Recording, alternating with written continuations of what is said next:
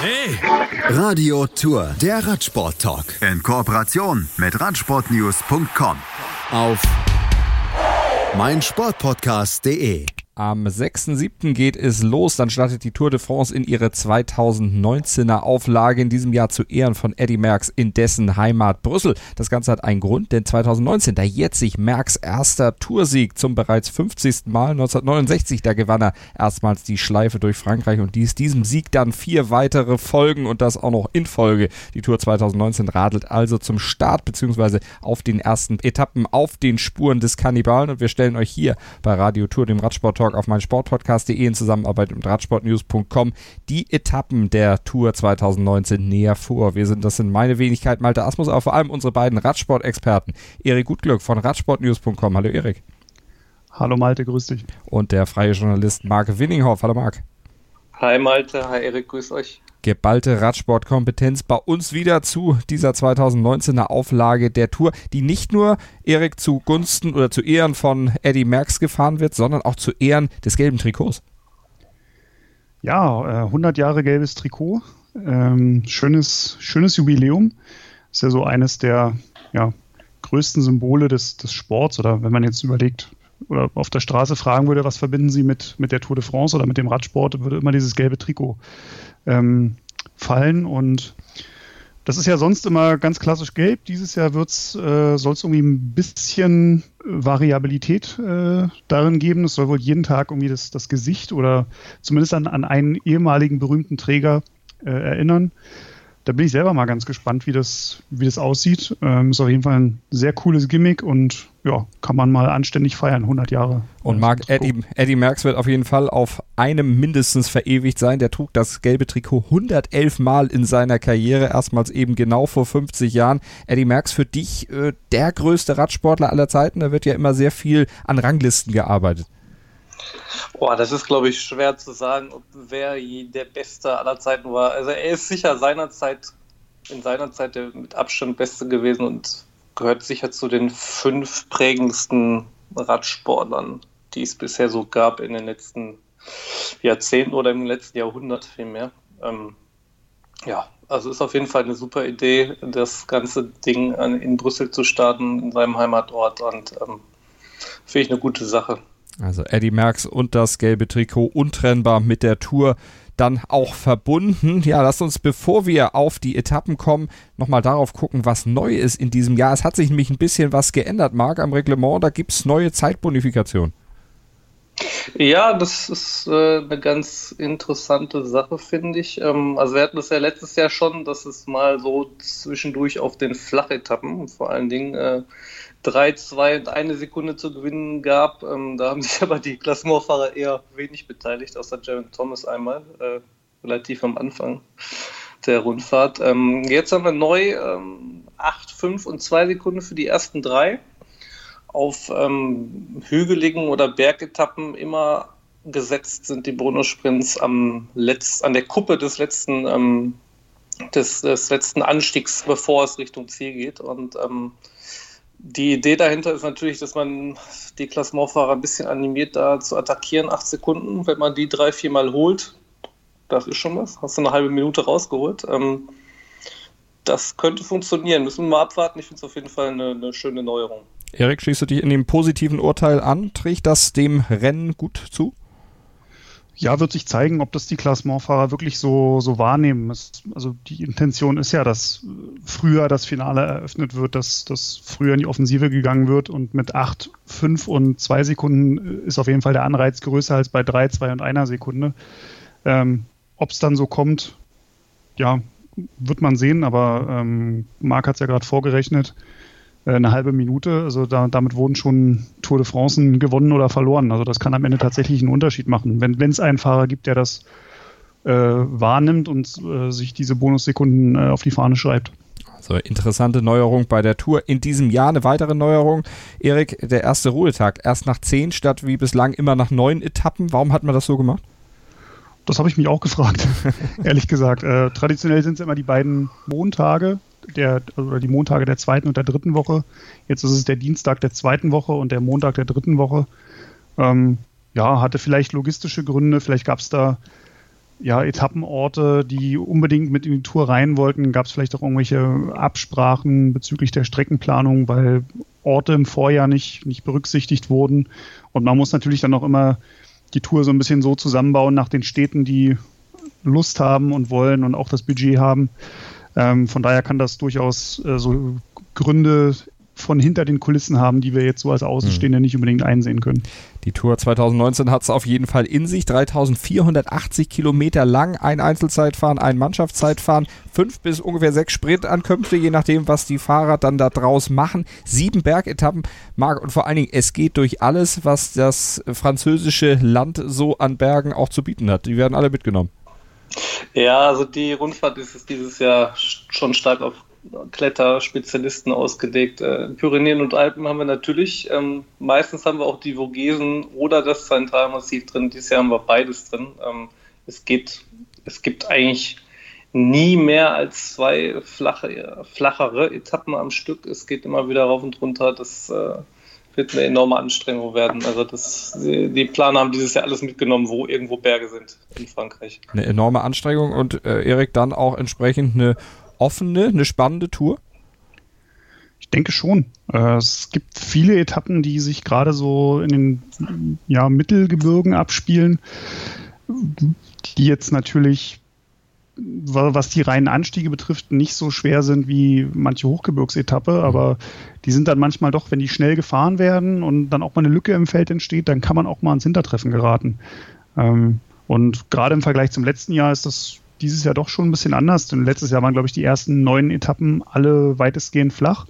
Und dann gab es den ersten Ruhetag, Transfer in die Alpen und dann hatte die Tour ein ganz anderes Gesicht. Ähm, dieses Jahr ist das ein bisschen mehr gemischt und äh, ja, ich glaube, das kann jeden Tag oder das wird jeden Tag interessant werden. Dann lasst uns doch gleich mal nach einer kurzen Pause auf die einzelnen Etappen drauf gucken hier bei Radio Tour, dem Radsport Talk auf meinsportpodcast.de. Kurze Pause und dann geht's um die erste Etappe, um die 192 Kilometer von Brüssel nach Brüssel. Schatz, ich bin neu verliebt. Was? Drüben. Das ist er. Aber das ist ein Auto. Ja, eben. Mit ihm habe ich alles richtig gemacht. Wunschauto einfach kaufen, verkaufen oder leasen. Bei Autoscout24. Alles richtig gemacht. 100% Sport. Jederzeit auf Abruf. Auf meinsportpodcast.de Sportplatz mit Malta Asmus und Andreas Thies. Täglich neue Podcasts aus der Welt des Sports. Von Airhockey bis Zehnkampf. Berichterstattungen, Interviews und Fakten. Sportplatz auf meinsportpodcast.de Radiotour, der Radsport-Talk auf meinen Sportpodcast.de. Mein Name ist Malte Asmus und meine beiden Experten Erik Gutglück und Marc Winninghoff sind mit von der Partie. Und wir schauen jetzt mal auf das, was bei der Tour de France 2019 dann auf die Fahrer wartet, auf die einzelnen Etappen, die dann von zwei Ruhetagen unterbrochen sein werden. Gucken wir mal auf den ersten Block, auf die ersten zehn Etappen, bevor dann der erste Ruhetag kommt. Haben wir eben drüber schon gesprochen im ersten Teil unserer Tourvorschau. Und jetzt gucken wir auf die erste Etappe. Brüssel nach Brüssel, 102 92 Kilometer. Marc, wir haben schon gesagt, zu Ehren von Eddie Merckx ausgetragen. Ja, das ist wirklich äh, eine Hommage an Eddie Merckx, die Etappe. Ähm, ist, es, läuft durch seinen Heimatstadt Brüssel. Ähm, die Etappe führt vorbei, wo ähm, er aufwuchs in Woluwe-Saint-Pierre, ähm, führt in Laken vorbei, da ist er sein erstes Rennen gefahren ähm, und durch Engin, wo er seine erste Tour-Etappe gewonnen hat. Ähm, also das, das hat man sich richtig schön zusammengelegt und ähm, ja, ist eine super Sache. Also quasi Kultstätten des Radsports werden da abgefahren und es kommt noch äh, Erik, dann noch zu einer weiteren Hommage, nicht nur an Eddie Merckx, sondern auch eine Hommage an die Flandern-Rundfahrt, auch auf dieser ersten Etappe. Also ist alles geboten.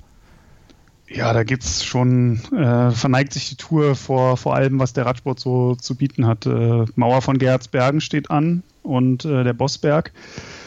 Ja, kennt man von der Flandern-Rundfahrt. Die, diese beiden Anstiege haben bis 2011 ähm, das Finale der Flandern-Rundfahrt gebildet.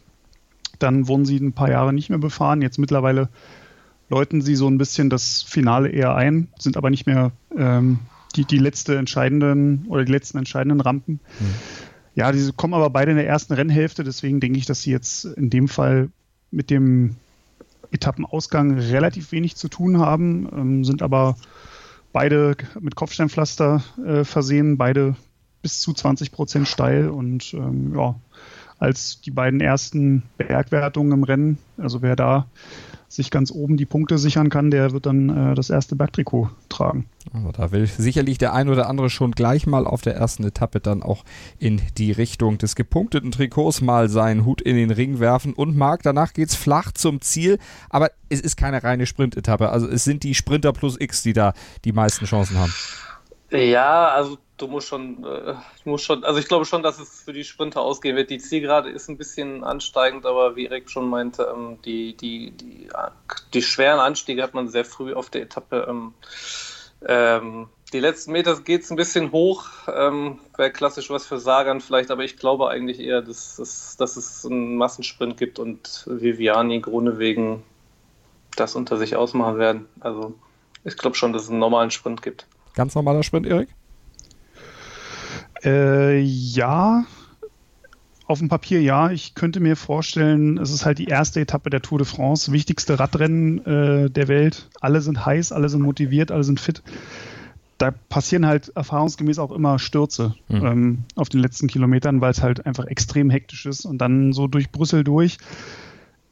Ich glaube schon, es wird einen Sprint eines großen ersten Feldes geben, aber das kann halt durchaus passieren, dass es den einen oder anderen schnellen Mann vorher äh, ja, entweder auf die Straße haut oder, oder der durch den Sturz aufgehalten wird. Das wünscht man natürlich keinem, aber da muss man von ausgehen.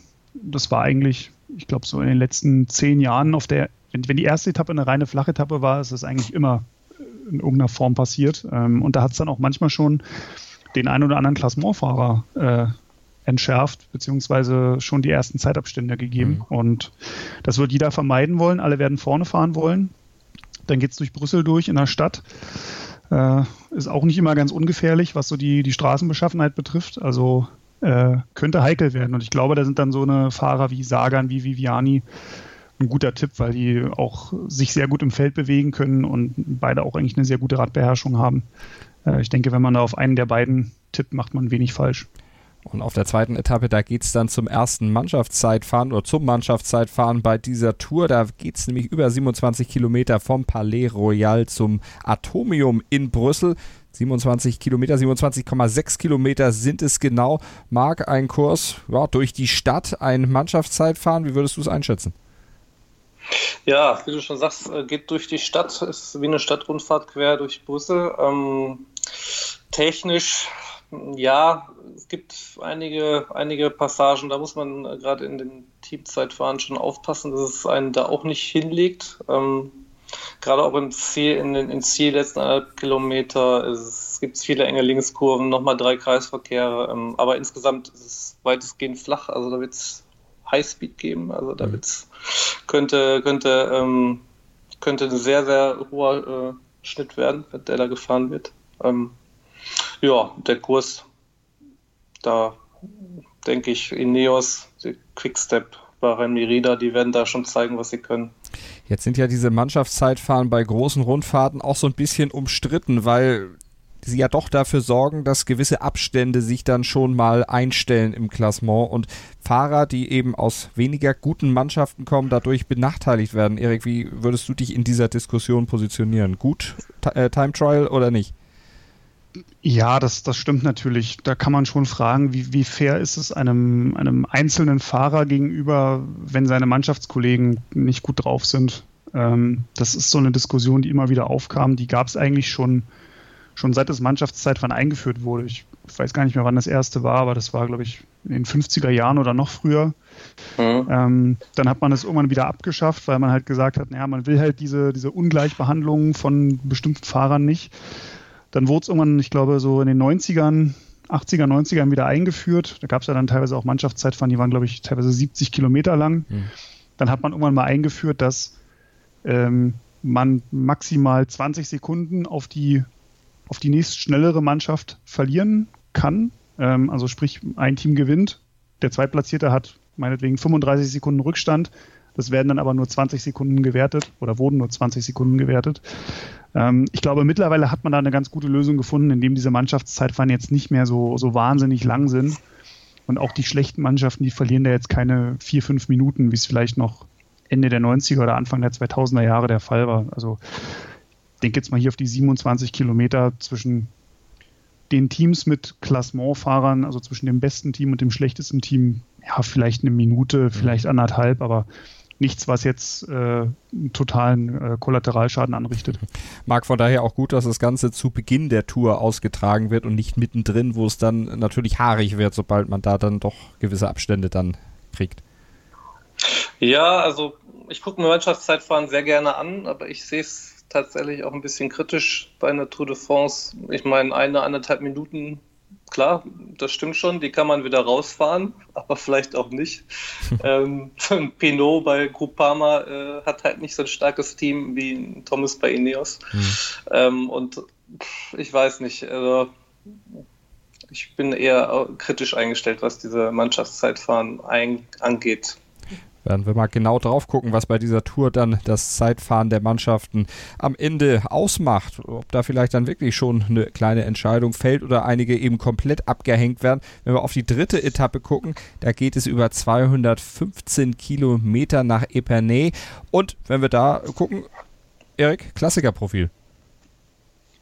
Ja, da geht's äh, stetig auf und ab den ganzen Tag. Also man nimmt da so ein bisschen die, die Ausläufer der Ardennen mit ist jetzt nicht ganz so, so anspruchsvoll wie so, wie so ein Ardennen-Klassiker, gibt aber trotzdem einige, ähm, einige Anstiege, die auf jeden Fall dafür sorgen werden, dass die reinen Sprinter, also solche Fahrer wie Kronewegen oder ja, ähm, Marcel Kittel oder, oder ein André Greipel, wenn, wenn Kittel jetzt dabei wäre oder ein André Greipel, die da schon so ihre Probleme hätten. Mhm. Ähm, oder ein Mark Cavendish könnte ich mir auch vorstellen, dass der da seine, seine Schwierigkeiten bekommt.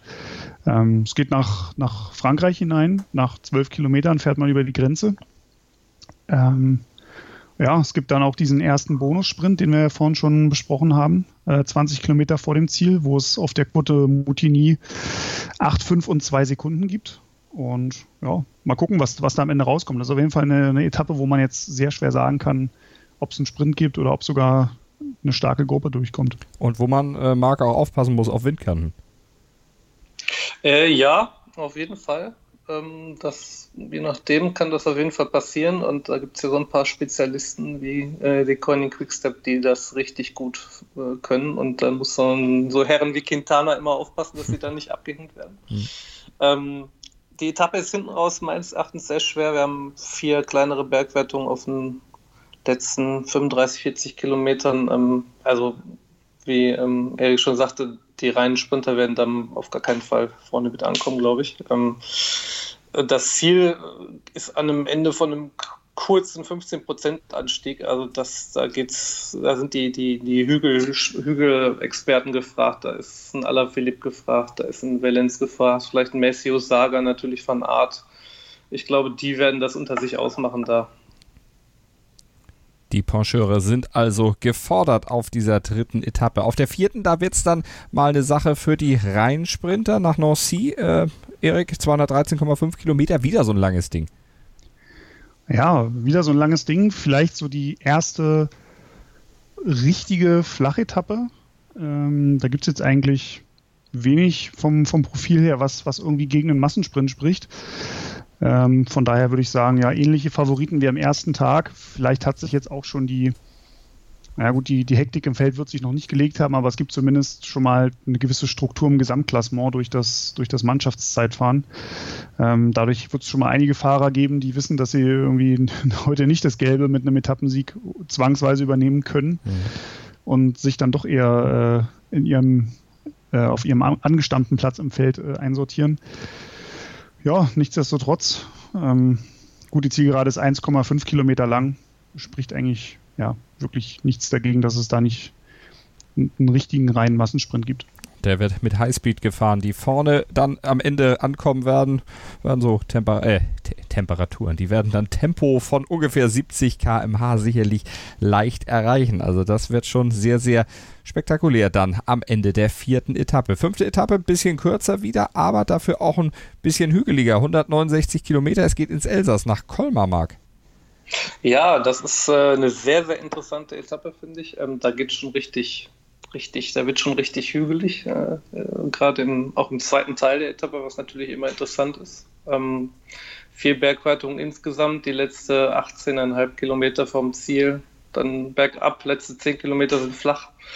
Ähm, interessant, Erik meinte vorhin, Gesamtklassement, auch da könnte es sein, wenn die Abstände noch nicht so groß sind, dass dann da jemand seine Chance wittert, mal ins gelbe Trikot zu schlüpfen, der vielleicht nicht äh, in dem stärksten Team im Mannschaftszeitfahren unterwegs war. Ähm, und das ist was ähm, für Max Schachmann. Also da sollte jeder Radsportfan unbedingt mal einschalten. Ich glaube, dass er da versuchen wird, diese Etappe zu gewinnen. Schachmann, äh, Erik, auch für dich einer, der da jetzt zuschlagen wird, dein Top-Favorit? Oder wie würdest du die Favoritenlage auf dieser Etappe einschätzen? Ja, ich sag mal so, ähm, Marc sagt jetzt Schachmann, weil ich es ihm äh, vorher gesagt habe, dass, dass es so kommen wird. also den, den Tipp hat er von mir. Das ist nicht korrekt. nee, aber da haben äh, Marc und ich schon mal drüber gesprochen, dass das schreit für mich nach, also da habe ich natürlich auch die deutsche Brille ein bisschen auf, aber das schreit für mich nach Etappensieg und Gelb äh, für Max Schachmann. Aber und die Konkurrenz gelb. ist groß. Ui. Und ja, beide, äh, wenn schon, wenn schon, denn schon. Das glaube ich keine, nicht. Keine halben Sachen. äh, aber die Konkurrenz ist natürlich groß und Julian Alaphilippe, äh, Tim Wellens, und Thomas de Gent muss man da nennen. Das sind natürlich alles starke Fahrer. Ähm, ja, aber es ist eine sehr interessante Etappe und ich, also wer auch immer die Etappe oder, oder gelb holt, ich bin mir sicher, dass das gelbe Trikot an dem Tag den Besitzer wechselt. Also fünfte Etappe, mal ganz genau im Blick behalten, die 169 Kilometer nach Colmar. Am Tag danach auf der sechsten Etappe, da geht es von Mühlhausen nach Planche de Belleville. Die Planke der schönen Mädchen. Die Planke Mädchen. der schönen Mädchen. Das ist ja. äh, ein sehr, sehr schöner Titel, schönes Ziel. Mag auch eine schöne Etappe? Absolut schöne Etappe. Ähm, also Planche de Belleville ist ja mittlerweile ähm, Standard fast für die Tour de France, da sind wir jedes Jahr fast gefühlt. Aber dieses Jahr geht es nochmal im Ziel nochmal einen Kilometer weiter hoch und der hat es richtig in sich. Da sind wir bei 20% Steigung auf dem letzten Kilometer im Schnitt. Ähm, also so früh bei einer Tour de France so eine schwere Etappe ähm, gab es 2017 mal ähnliches, aber ansonsten eigentlich noch nie bei der Tour de France. Ähm, an dem Tag wird schon richtig Klassement gemacht, muss man ganz klar sagen. Ähm, ich weiß nicht, ob die, das gelbe Trikot auf der Etappe davor wechselt, aber da, wenn es nicht schon äh, Bernal oder so von Ineos vorher hat, ähm, da wird das gelbe Trikot wechseln und da wird einer der Top-Favoriten das gelbe Trikot übernehmen. Ähm, insgesamt haben wir vier, über 4000 Höhenmeter an dem mhm. Tag, viermal Kategorie 1 Anstiege, Grand Ballon, Ball d'Or de Sac, also Klassiker, die jeder, der häufiger Tour de France kommt, äh, äh, schaut, kennt. Ähm, super Etappe, super spannend. Ähm, ja, wie gesagt, da wird, da wird das Klassement schon, schon mal vorsortiert. Also aus, aus taktischer Sicht und auch von streckentechnischer Seite aus gesehen, äh, Erik, genau richtig, da so früh schon so einen Akzent zu setzen. Ja, macht es auf jeden Fall interessant, weil sich die Klassementfahrer also Marc hat es ja gerade schon gesagt, die können sich da nicht verstecken an dem Tag. Und das zeigt auch die Geschichte. Also äh, es gibt jetzt zum vierten Mal eine Bergankunft in La Planche de Belleville und ja, Chris Froome, Vincenzo Nibali und Fabio Aro waren die Sieger. Also äh, das sind alles sehr, sehr starke Bergfahrer. Der Schlussanstieg hat ja, bis zu 24 Prozent äh, Steigung. Der letzte Kilometer hat im Schnitt ungefähr 20 Prozent.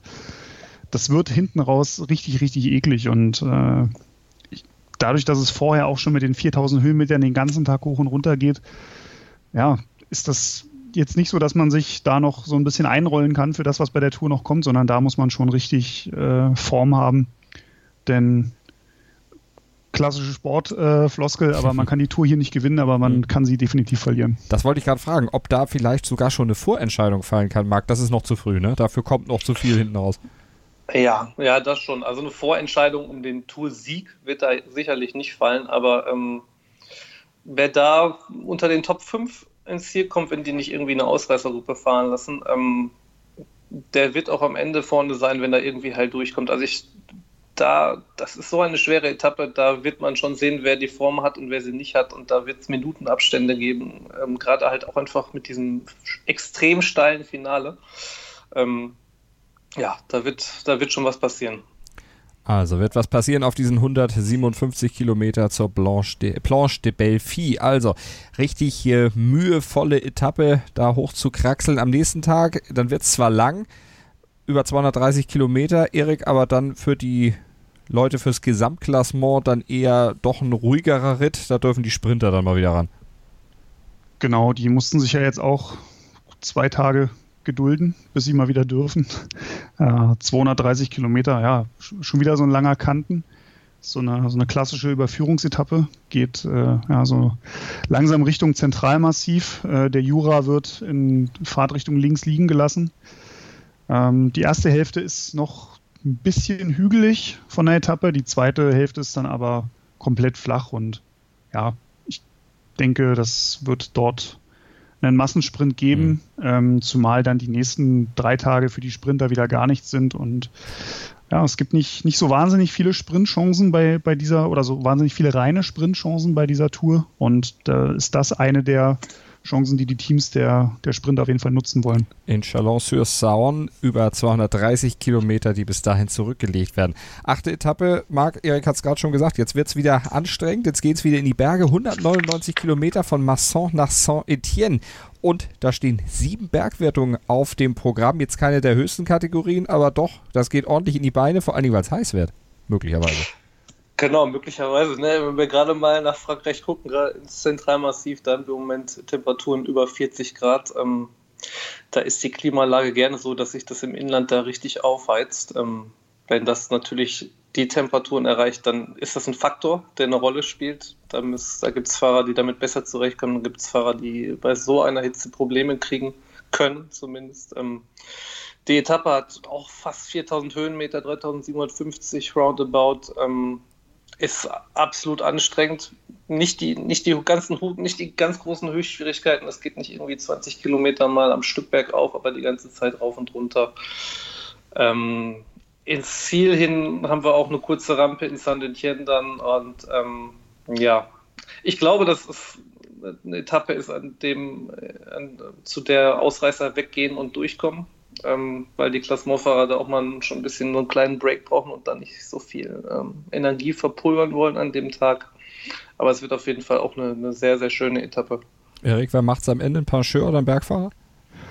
Pancheur. Also definitiv, das ist so eine, so eine typische Ausreißer-Etappe, weil für die Sprinter ist es zu schwer, für die Bergfahrer ist es zu leicht oder zu, zu uninteressant. Hm ich glaube, wenn es irgendwie im Klassement was, was passieren sollte, dann liegt es daran, weil irgendein Klassementfahrer vielleicht stürzt oder, oder einfach einen, sehr, sehr schlechten Tag erwischt und irgendwo äh, ja, ins Hintertreffen gerät. Aber ich glaube jetzt nicht, dass wir da das totale Feuerwerk ähm, der, der Mannschaften der, der richtigen Kapitäne oder der, der Klassementfahrer erwarten können. Denn es ist immerhin, ist es zwar auch schon die erste, äh, die, die achte Etappe, aber es kommen noch äh, 13 weitere und man muss ja auch mit den Kräften ein bisschen haushalten über drei Wochen. Zumal es ja auch auf der neunten Etappe jetzt nicht irgendwie ganz entspannt gehen wird, denn da sind 170 Kilometer auf dem Programm von Saint-Etienne nach Brioude. Also, Marc, da ist auch einiges geboten. Das geht auch wieder hoch und runter am Nationalfeiertag.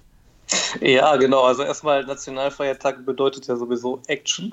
Ähm, die Franzosen wollen was machen. Die Stimmung an der Strecke ist, äh, ist grandios. Da stehen Millionen Menschen. Da ist jeder hoch motiviert. Nicht nur die Franzosen, auch andere. Ähm, die Etappe ist jetzt vom Profil her nicht so schwer wie die am Tag davor, aber ähm, trotzdem äh, die ganze Zeit hügelig, rauf, runter. Ähm, sehr schön durch die Departements Loire und Haute-Loire. Super schöne Gegend da. Ähm, kann ich jedem empfehlen, da mal Urlaub zu machen. ähm, in Briot kommt äh, Romain Bardet auch noch her. Ich glaube zwar nicht, dass er eine Chance hat, so richtig an dem Tag zu gewinnen, aber wir haben 13 Kilometer vor dem Ziel, einen sehr interessanten kurzen Anstieg. Dreieinhalb Kilometer, 7,2 Prozent im Schnitt steil. Ähm, da wird auf, wenn bis dahin noch keine Entsche Vorentscheidung auf der Etappe gefallen ist, wird es da Krawall ohne Ende geben. Und ähm, wahrscheinlich auch die Etappe dann da entschieden werden. Könnte auch wieder was für Schachmann sein, wenn wir mal kurz einen Deutschen erwähnen wollen. Ähm, wobei der Tipp natürlich aller Film eigentlich sein muss. Der ja. ist halt kaum zu schlagen, aber naja. Gerade am Nationalfeiertag. Ich meine, die Franzosen, äh, Erik Mark hat es eben gesagt, die ziehen sich da ordentlich, äh, ja, nicht ziehen sich nicht nur an, um da eben ordentlich an der Strecke zu stehen, sondern die ziehen auch das Tempo dann gerne an. Ja, ich glaube, an dem Tag will halb Frankreich in die Ausreißergruppe. Also das äh, hat ja schon Tradition, dass der äh, 14. Juli in Frankreich äh, bei der Tour, ja, dass, dass, die, die Gruppe des Tages heiß umkämpft ist. Und das ist natürlich auch von den Organisatoren äh, clever gewählt, an so einem Tag eine Etappe mit so einem Profil zu legen, wo du halt wirklich äh, wer auch immer da am Ende gewinnt, aber das wird auf jeden Fall sehr, sehr offensiv sein.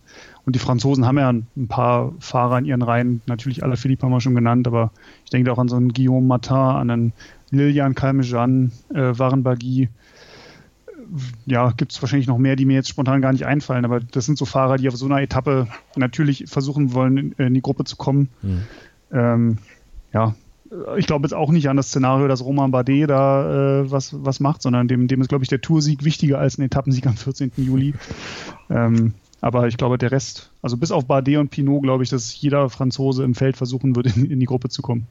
Und auf der zehnten Etappe von Saint-Fleur nach Albi über 218 Kilometer, da werden sich dann vor allem die Sprinter wieder reinhauen. Der Streckenchef Thierry Gouvenou, Marc, der hat gesagt, das wird ein ganz wichtiger Tag für, die, für das grüne Trikot.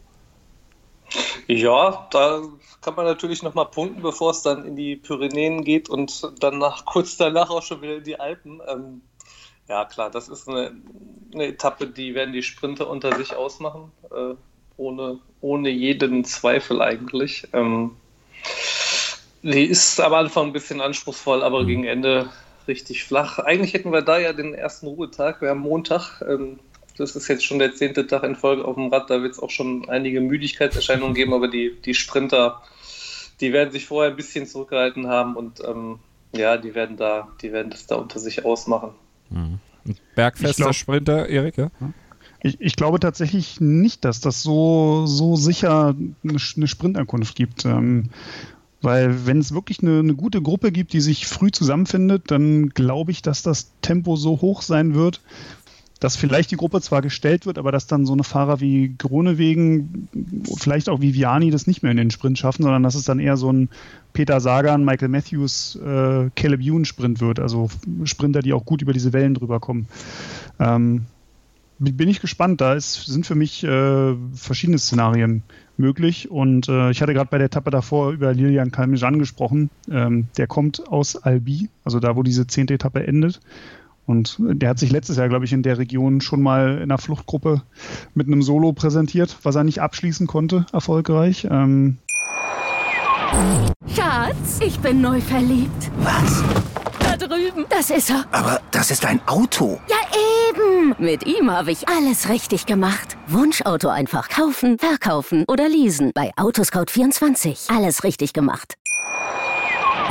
Kann ich mir vorstellen, dass er da dieses Jahr die Scharte auswetzen will und dort in die Offensive geht. Und wenn der richtig am Horn zieht und in einer guten Gruppe sitzt, dann wird es schwer, äh, die wieder einzuholen. Also mal gucken, wer dann am zehnten oder auf der zehnten Etappe dann am Ende jubeln wird und dann mit einem guten Gefühl in den ersten Ruhetag geht. Wir gehen auch in eine kurze Pause hier und melden uns dann gleich wieder bei Radio Tour, dem Radsport Talk auf meinsportpodcast.de in Zusammenarbeit mit radsportnews.com. Wieder dann mit der elften Etappe. Da geht es nach Toulouse und die Sprinter dürfen möglicherweise wieder ran, aber das erklären euch gleich Marc und Erik.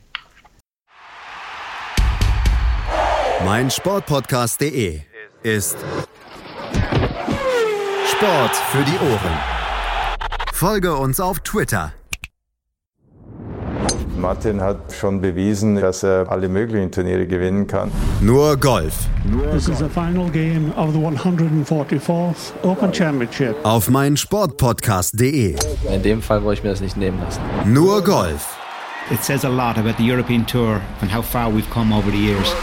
Auf meinsportpodcast.de. Tour de France wir blicken voraus hier bei Radio Tour, dem Radsport Talk auf meinen Sportpodcast.de in Zusammenarbeit mit Radsportnews.com. Erik Gutglück und Marc Winninghoff sind bei mir und wir blicken auf die zweite Woche der Tour 2019. Der erste Ruhetag nach zehn Etappen liegt also hinter uns. Jetzt gucken wir auf die elfte Etappe. Es geht von Albi nach Toulouse. 167 Kilometer und Marc, das ist eine Geschichte für die Sprinter glaube, da sind uns äh, sind Erik und ich uns jetzt sicher einig, dass es, äh, das ist eine der flachsten Etappen äh, der Rundfahrt. Ähm, da wird es sicher auch Ausreißer geben, wahrscheinlich aus den kleinen Teams, ähm, die ein bisschen Werbepräsenz zeigen, aber ähm, ist 167 Kilometer ist auch nicht lang, ähm, gerade für eine Flachetappe sogar ziemlich kurz. Ähm, Toulouse ist auch ein klassischer Ort. Da haben wir schon ganz viele Sprintankünfte gehabt bei der Tour.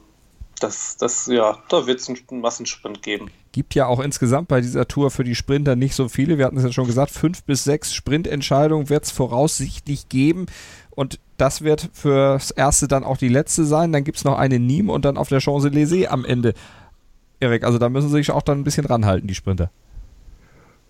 Ja, und das ist vielleicht sogar, Marc hat es ja gerade schon vollkommen richtig gesagt, die Sprintetappe äh, schlechthin. Ist der Tag nach dem Ruhetag, das heißt, äh, da werden jetzt auch die, die Klassementfahrer nicht Rambazamba machen, sondern die konzentrieren sich eher dann auf die nächsten Tage, wenn es mhm. in die Pyrenäen und ins, ins Zeitfahren geht. Ist ein perfekter Tag, um sich wieder nach dem Ruhetag einzurollen. Da haben ja doch manchmal einige Fahrer ein bisschen Probleme, dann wieder in den Tritt zu finden. Ähm, und ja, Kronewegen, Viviani, Caleb Ewan, Peter Sagan, das sind so die, die Namen, die man da handeln muss. Die üblichen Verdächtigen. Und du hast es gesagt, auf der zwölften Etappe, da geht es dann wieder in die Berge, da geht es in die Pyrenäen. Zum ersten Mal dann die Pyrenäen in diesem Jahr auf dem Programm. 202 Kilometer lang die Etappe von Toulouse nach Bagnères de Bigorre. Marc, da wird es richtig, richtig eklig. Ja, das, das wird noch ekliger an den nächsten Tagen, aber da, es geht rein in die Pyrenäen. Ne? Und ähm, den Col de Peresot, den kennt auch, glaube ich, jeder Radsportfan. Den haben wir auch schon ganz, ganz oft bei der Tour gesehen und da weiß man, dass der eklig ist. Ähm, Orquette Anquison ist auch fies, 10 Kilometer lang, 7,5 Prozent im Schnitt steil. Also ähm, ist, ist nicht ohne. Danach gibt es noch eine längere Abfahrt ins Ziel. Ähm, ja, ich glaube, die Klassementfahrer werden da einfach, weil danach kommt, am nächsten Tag kommt das Zeitfahren, danach kommen eine Menge ganz, ganz üble Etappen. Ähm, die werden da nicht alles versuchen, noch Kräfte zu sparen, vielleicht eine Ausreißergruppe gehen lassen, die das Ganze so ein bisschen entschärft. Ähm, klassisch, Klassiker wäre hier Ala Philipp, wenn er das Backtrikot wieder haben will, wovon ich ziemlich sicher ausgehe. Ähm, ja, müssen wir mal schauen. Ja, ich glaube es auch. Klassementfahrer halten sich da ein bisschen bedeckt. Ja, sehe ich ganz genauso. Vor allem auch, weil die letzte Abfahrt vom, von der Oroquette d'Anquison, das sind 30 Kilometer, die aber nicht, nicht so bergab führen, dass man einfach nur rollen lassen kann, sondern da muss man die ganze Zeit treten. Äh, das mhm. gleiche Etappenfinale über diesen Anstieg gab es äh, 2013 schon mal. Da hat äh, Daniel Martin vor Jakob Vogelsang gewonnen. Ähm, und da war es damals genauso, dass die Klassementfahrer sich da am letzten Anstieg nicht mehr angegriffen haben beziehungsweise nicht die, die absoluten Topfahrer im Klassement. Ich glaube, Vogelsang und Dan Martin sind, glaube ich, in dem Jahr auch beide in die Top Ten am Ende gekommen. Ähm, ja, und nächster Tag Zeitfahren, das, das ist deutlich wichtiger, dort eine mhm. gute Leistung zu zeigen, als jetzt hier irgendwie mit einem totalen Kraftakt sich vielleicht 20 Sekunden rauszufahren. Ja, die 13. Etappe, 27 Kilometer Einzelzeitfahren in Po, ganz wichtig natürlich. Äh, vor allen Dingen, es ist wieder ein Geburtstag oder wie ein, wieder ein besonderer Tag, Erik. Der 100. Geburtstag des gelben Trikots wird gefeiert. Genau, 100. Geburtstag. Äh, das ist ja sowieso dieses Motto der, der Tour. Äh, Eugène Christophe war der Erste, der es getragen hat 1919. Ähm, ist übrigens auch der, der 1913 diesen berühmten Gabelbruch am äh, Tourmalet hatte ähm, und dann zur nächsten Schmiede gelaufen ist, dort äh, die Gabel wieder zusammengeschmiedet hat, hat dann noch eine Zeitstrafe bekommen, weil man durfte keine Hilfe von außen annehmen und da hat wohl, glaube ich, ein, das, das, Kind des Schmiedes hat wohl irgendwie geholfen, den, ja, den Blasebalg, Blasebalg zu genau, ja. Ja, äh, ja, andere, andere Zeiten waren das damals. Ähm, stell, stell dir mal vor, Peter Sagan würde sich heute an den Straßenrand stellen, würde anfangen, da mit dem, Lötkolben die Gabel wieder zusammen zu, zu friemeln. das, das ist halt auch das Schöne an diesem Sport, dass es halt diese, diese Geschichte und diese Moderne, dass das irgendwie immer wieder aufeinander prallt und da entstehen dann halt solche, solche Geschichten. Ähm, ansonsten, ja, Einzelzeitfahren denke ich, Favoriten sind klar. Das sind halt die, die Jungs, die das äh, in- und auswendig können. Rowan Dennis da ganz vorne zu sehen als Zeitverweltmeister, Garen Thomas, Michael Kwiatkowski. Wout van Aert äh, muss man muss man mit auf der Rechnung haben. Zum einen hat er das Zeitfahren beim Kriterium du Dauphiné in diesem Juni gewonnen. Das war von der Länge und vom Profil her sehr, sehr ähnlich zu diesem Zeitfahren. Und er ist jetzt heute vor ein paar Stunden erst äh, belgischer Zeitfahrmeister geworden. Ähm, das heißt, der kann das auch. Aus deutscher Sicht, ja, vielleicht ein Toni Martin. Ähm, in seinen besten Jahren wäre das auf jeden Fall was für ihn gewesen. Mhm. Ob er das jetzt dieses Jahr noch so zeigen kann und will äh, in dem Zeitfahren. Ich denke, Top 10 sind da für ihn auf jeden Fall möglich, aber mit dem, mit dem Sieg wird es da, glaube ich, schwer. Marc, das äh, Zeitfahren liegt sehr früh in der Tour. Das ist äh, für die, die ja möglicherweise dann noch ein bisschen was gut zu machen haben, ganz gut, aber von daher keine Vorentscheidung durch das Zeitfahren. Ja, es ist interessant, dass das dieses Jahr sehr früh kommt. Ähm, letztes Jahr hatten wir ja eine schöne, spannende Konstellation am Ende mit einem Zeitfahren. Ähm, genau, die, die, die eher Bergfahrer sind, die können natürlich nach dem Zeitfahren, wissen sie, wie viel Zeit sie verloren haben und haben noch anderthalb Wochen und ganz, ganz, ganz, ganz viele Berge äh, Zeit, um, ähm, um die Zeit zurückzuholen. Ne? Also es ist ähm, auf jeden Fall auch sowieso ein Vorteil für die Kletterer, dass es sehr, sehr viele ähm, Bergetappen gibt und nochmal ein Vorteil, dass das Einzelzeitfahren nicht lang ist und ähm, dass es so früh in der, in der Tour ist. Aber am nächsten Tag geht es dann wieder richtig zur Sache. Sind nur 117 Kilometer, von daher ist es doch eigentlich, Erik, ein kleiner Spaziergang, wenn da nicht dieses Ende wäre. Ja, man könnte fast meinen, wenn man das sieht, 117 Kilometer, ja, das schaffe ich auch. Äh, aber es geht ziemlich hoch hinaus. Ähm, willkommen im Hochgebirge, kann man sagen. Jetzt geht es so richtig ans Eingemachte äh, in den Pyrenäen. Etappenmitte steht der Col du Solur an. Ist die erste Kategorie, ist der eingestuft. Danach kommt eine Abfahrt und dann geht es hoch auf den Tourmalet. Das ist der am häufigsten befahrene Berg äh, im Rahmen der Tour de France. Zielankunft auf 2115 Metern. Gab erst äh, drei Zielankünfte. Ich glaube 1974 war die erste. 74 oder 72, bin ich jetzt gerade unsicher. Ähm, und 2010 nochmal, da hat Andy Schleck gewonnen im Nebel. Und ja, das ist äh, der Auftakt zu fünf Bergetappen in sieben Tagen und drei davon enden jeweils auf über 2000 Metern. Also ich könnte mir vorstellen, dass da, ähm, also auch in Kombination mit dem Zeitfahren, da, da würde ich noch ergänzen, ähm, das ist bei dieser Tour wirklich, es geht immer hin und her. Mal sind die Bergfahrer dran, mal wieder die Zeitfahrer. Ich könnte mir vorstellen, dass das gelbe Trikot relativ häufig den Besitzer wechselt, dass mhm. es keinen geben wird, der das wirklich so über zwei oder drei Wochen konstant tragen wird. Und da trägt auch diese Etappe auf den Tourmalet dazu bei, dass die Kletterer gleich am Tag nach dem Zeitfahren die Chance haben, wieder zurückzuschlagen. Und viele werden sich dann nach der 14. Etappe sicherlich auf den ersten, den zweiten Ruhetag freuen. Aber bevor der erreicht ist, muss ja noch die 15. Etappe gefahren werden von Limoux nach Faux über 185 Kilometer Mark. Es klingt jetzt äh, dann auch wieder erschreckend. 4700 Höhenmetern insgesamt. Also nochmal richtig arbeiten, bevor man Pause machen darf. Definitiv, ja. Ähm, das klingt jetzt alles nicht so schlimm wie eine Zielankunft am Tourmalet, aber ähm, 4700 Höhenmeter sind ähm, nicht wenig. Ja.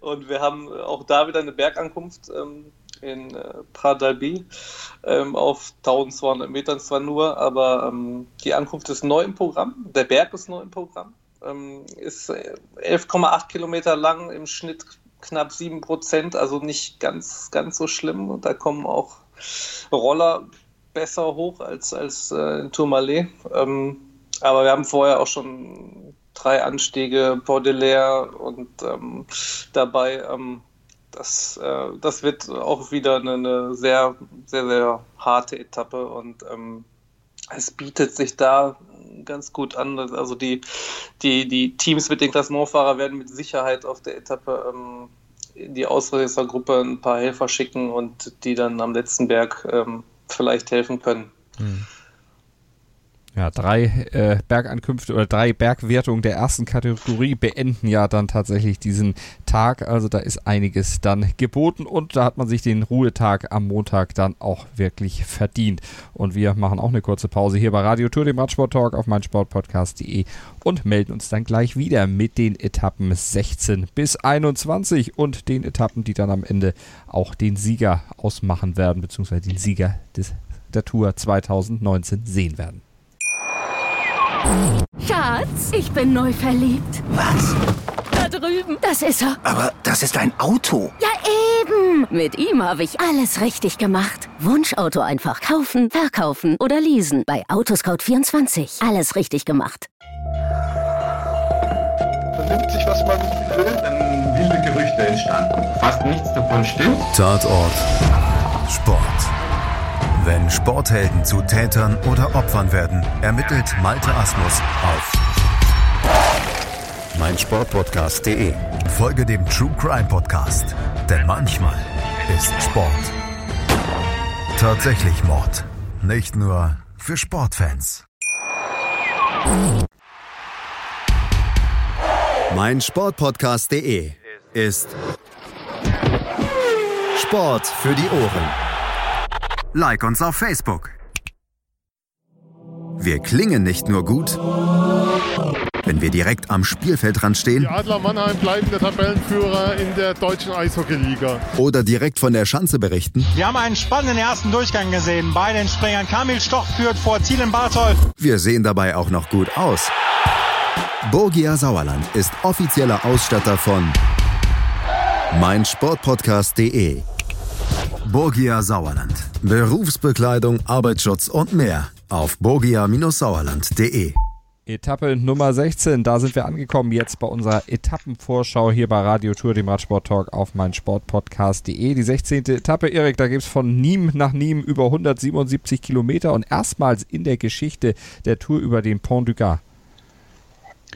Ja, das ist äh, sehr interessant. Pont du Gard, der spielt auch am nächsten Tag nochmal eine Rolle. Da wird die, die 17. Etappe gestartet. Das ist ein äh, ja, äh, Aquädukt aus, den, aus der Zeit der Römer.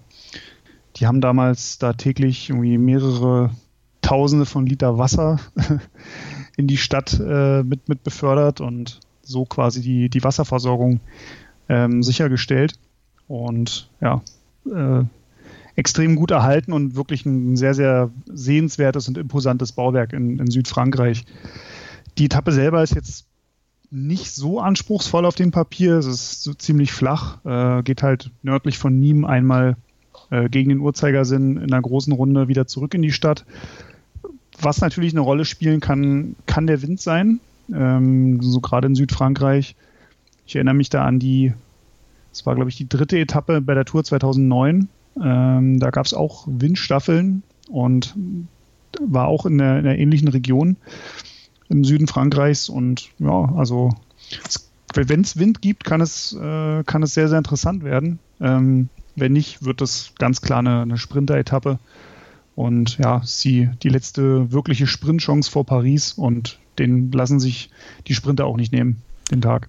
Auf der 16. Etappe. Auf der 17. Etappe, da geht's von Pont du Gard, Erik hat es eben erklärt, dieses römische Aquädukt nach Gap. Und Gap, das ist ja ein Ort, an den Erik Zabel ganz gute Erinnerungen hat. Marc. Ja, das ist korrekt. der Erik hat damals, ich glaube, das war 1996, ähm, in Gap mal gewonnen. Ähm, aber ich glaube, dieses Jahr wird es da kein, keine Sprintankunft geben, wenn ich mir so das Profil anschaue. Ähm, seit ist auch so eine klassische Geschichte da zwischen den Bergen, ähm, ist so eine Ausreißergeschichte. Letzten sechs Male äh, bei Zielankunft in Gap gab es immer eine Ausreißergruppe, die das da unter sich ausgemacht hat. Und ähm, so wird es dieses Mal auch sein, denke ich. Und wenn wir mal dann auf die nächsten Etappen gucken, wo es dann wieder richtig ganz übel in die Alpen geht, denke ich, dass, äh, dass die Klassementfahrer da mal die Beine hochnehmen und vielleicht eine Gruppe mit 20 Minuten Vorsprung durchkommt oder sowas.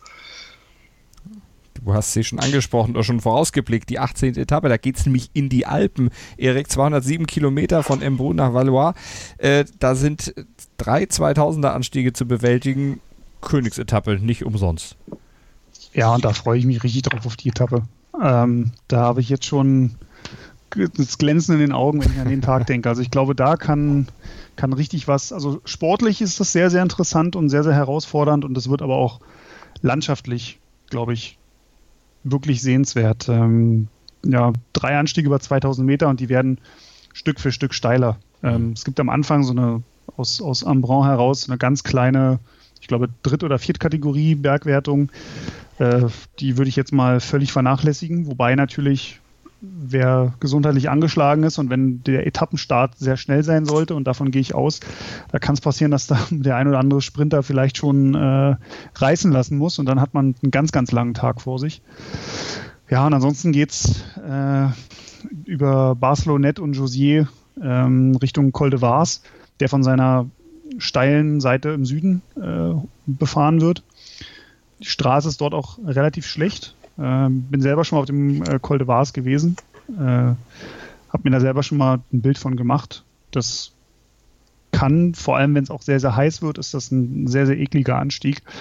Danach geht es runter nach Gilestre durch eine sehr, äh, sehr, sehr schön zu, anzuschauende Schlucht Richtung Col d'Isoire, der dann auch 2300 Meter hoch ist.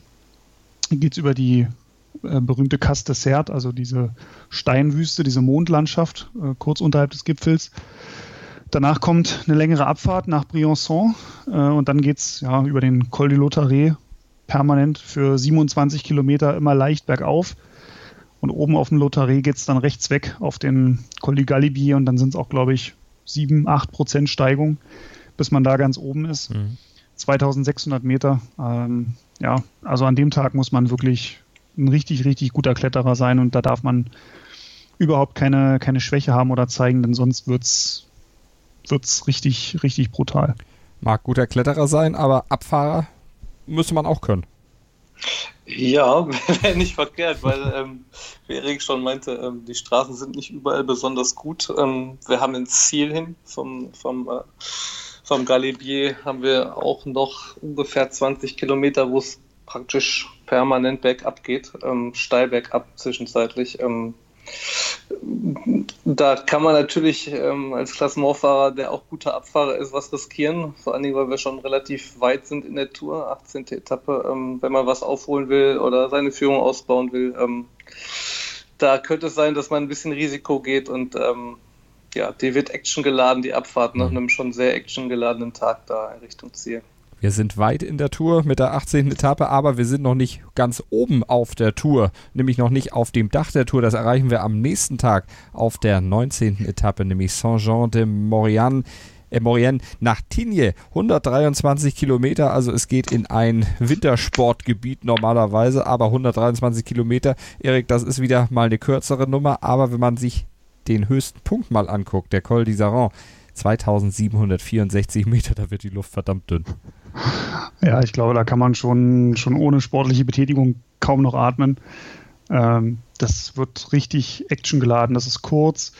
Das ist jetzt auch nicht ähm, brutal schwer im Sinne von, dass es jetzt sehr viele Anstiege sind, sondern es geht eigentlich vom Start weg permanent äh, im Tal bergauf, bis man dann halt diesen Col de Liseron erreicht, der übrigens der höchste Pass in Europa ist. Ähm, es gibt ja manche Leute, die sagen, ja, aber der Col de la Bonette ist noch höher. Ähm, da gibt es aber so eine Zusatzschleife auf dem Col de la Bonette, die dann auf 2800 Meter hochführt. Die gilt aber offiziell nicht als Pass. Deswegen ist der, der Col de Liseron der höchste Pass äh, in Europa.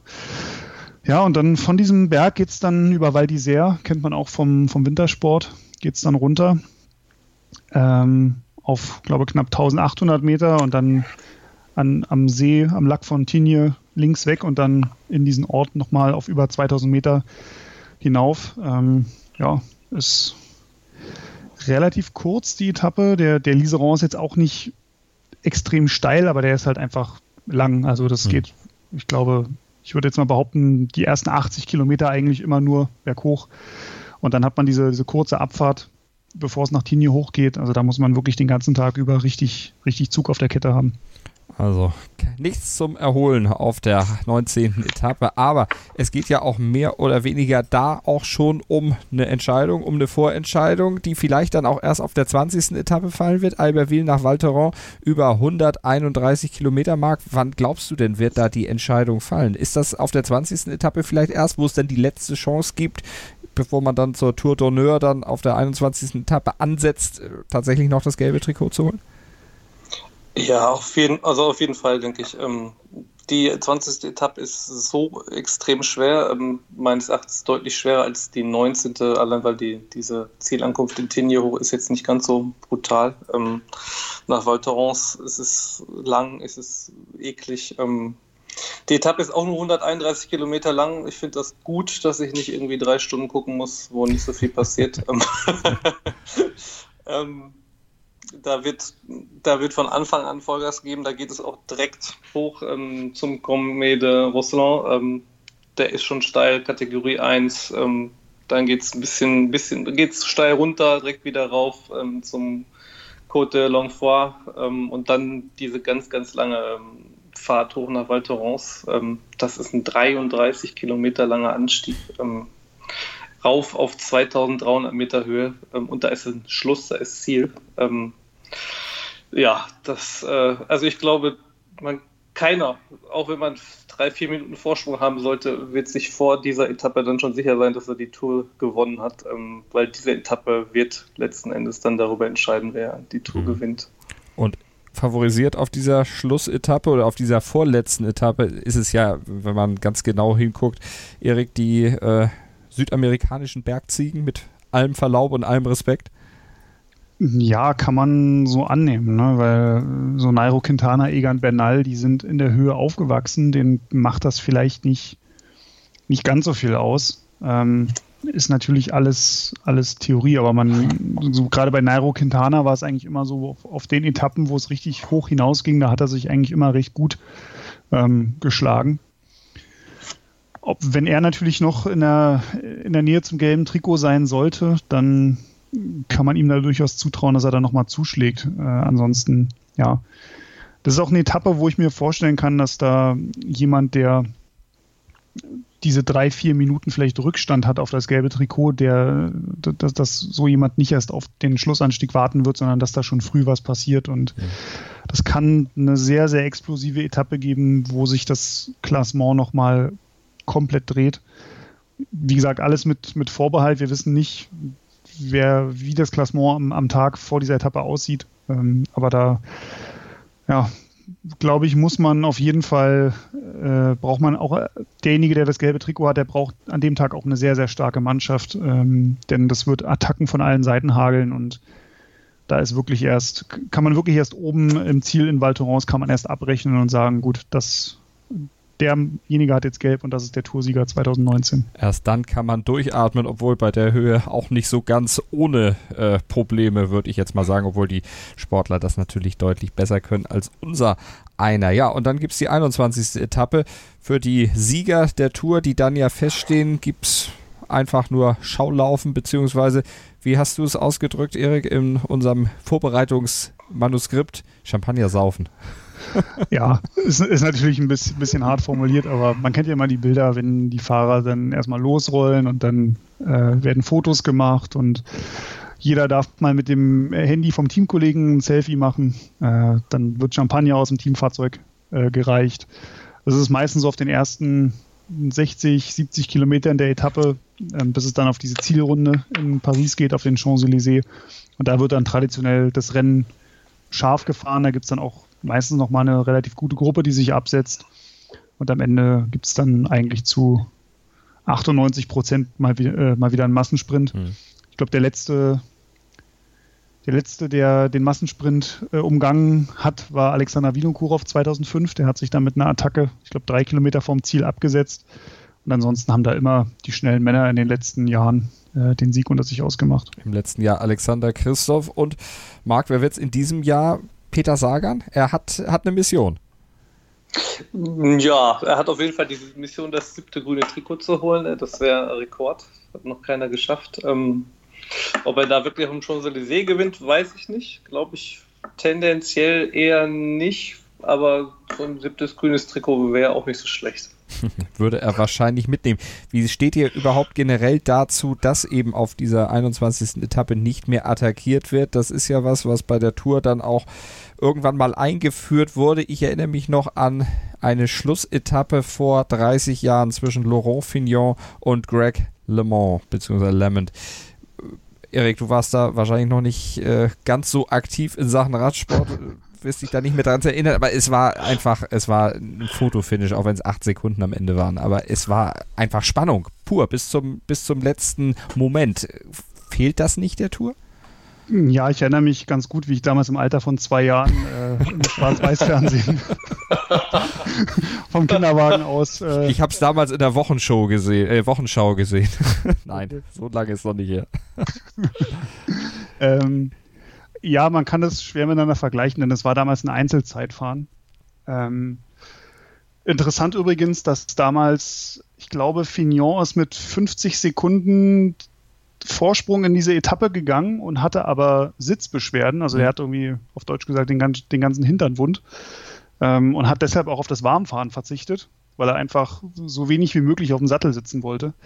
Und äh, Greg LeMond hatte war ja auch immer jemand, der sich sehr mit äh, Material und mit Weiterentwicklung beschäftigt hat. Und er war damals einer der ersten, der diesen äh, ja, Zeitfahraufsatz, wie man ihn heute von den Zeitfahrrädern kennt, ähm, benutzt hat und dadurch einfach aerodynamisch den Vorteil hatte, dass er dann ja mit aus den 50 Sekunden Rückstand 8 Sekunden Vorsprung ähm, gemacht hat.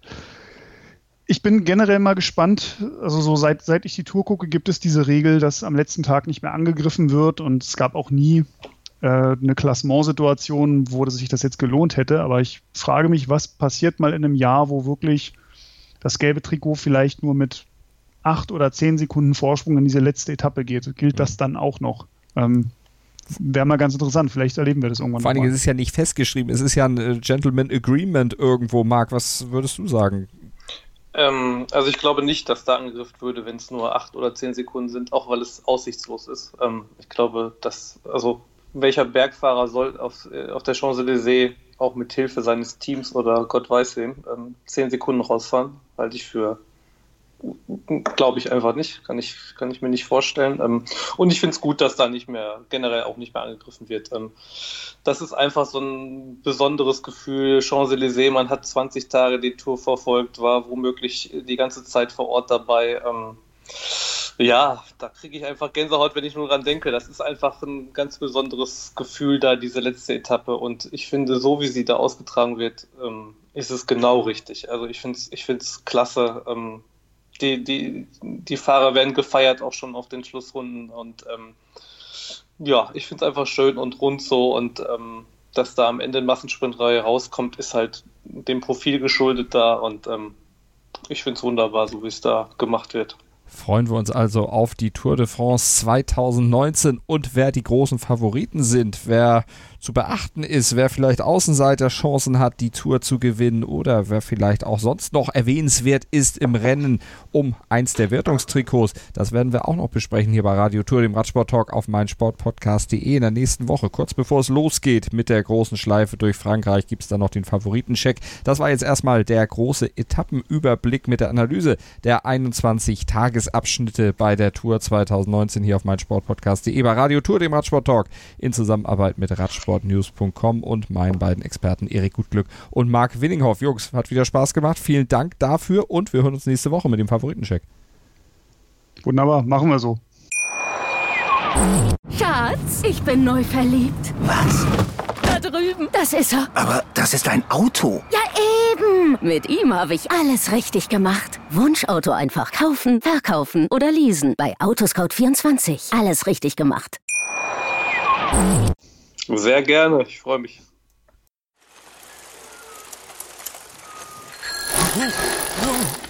Hey! Radio Tour, der Radsport-Talk. In Kooperation mit Radsportnews.com. Auf meinsportpodcast.de. Erdbeerzeit von Chip and Charge. Das Daily aus Wimbledon mit Andreas Thies und Philipp Jobert. Vom 1. bis 14. Juli informieren dich unsere Tennisexperten täglich über die Geschehnisse des prestigeträchtigsten Tennisturniers der Welt. Erdbeerzeit auf meinsportpodcast.de. Schatz, ich bin neu verliebt. Was? Drüben. Das ist er. Aber das ist ein Auto. Ja, eben. Mit ihm habe ich alles richtig gemacht. Wunschauto einfach kaufen, verkaufen oder leasen. Bei Autoscout24. Alles richtig gemacht. Wie baut man eine harmonische Beziehung zu seinem Hund auf? Puh, gar nicht so leicht. Und deshalb frage ich nach, wie es anderen Hundeeltern gelingt, beziehungsweise wie die daran arbeiten. Bei Iswas Dog reden wir dann drüber. Alle 14 Tage neu mit mir, Malte Asmus und unserer Expertin für eine harmonische Mensch-Hund-Beziehung, Melanie Lippisch. Iswas Dog mit Malte Asmus. Überall, wo es Podcasts gibt.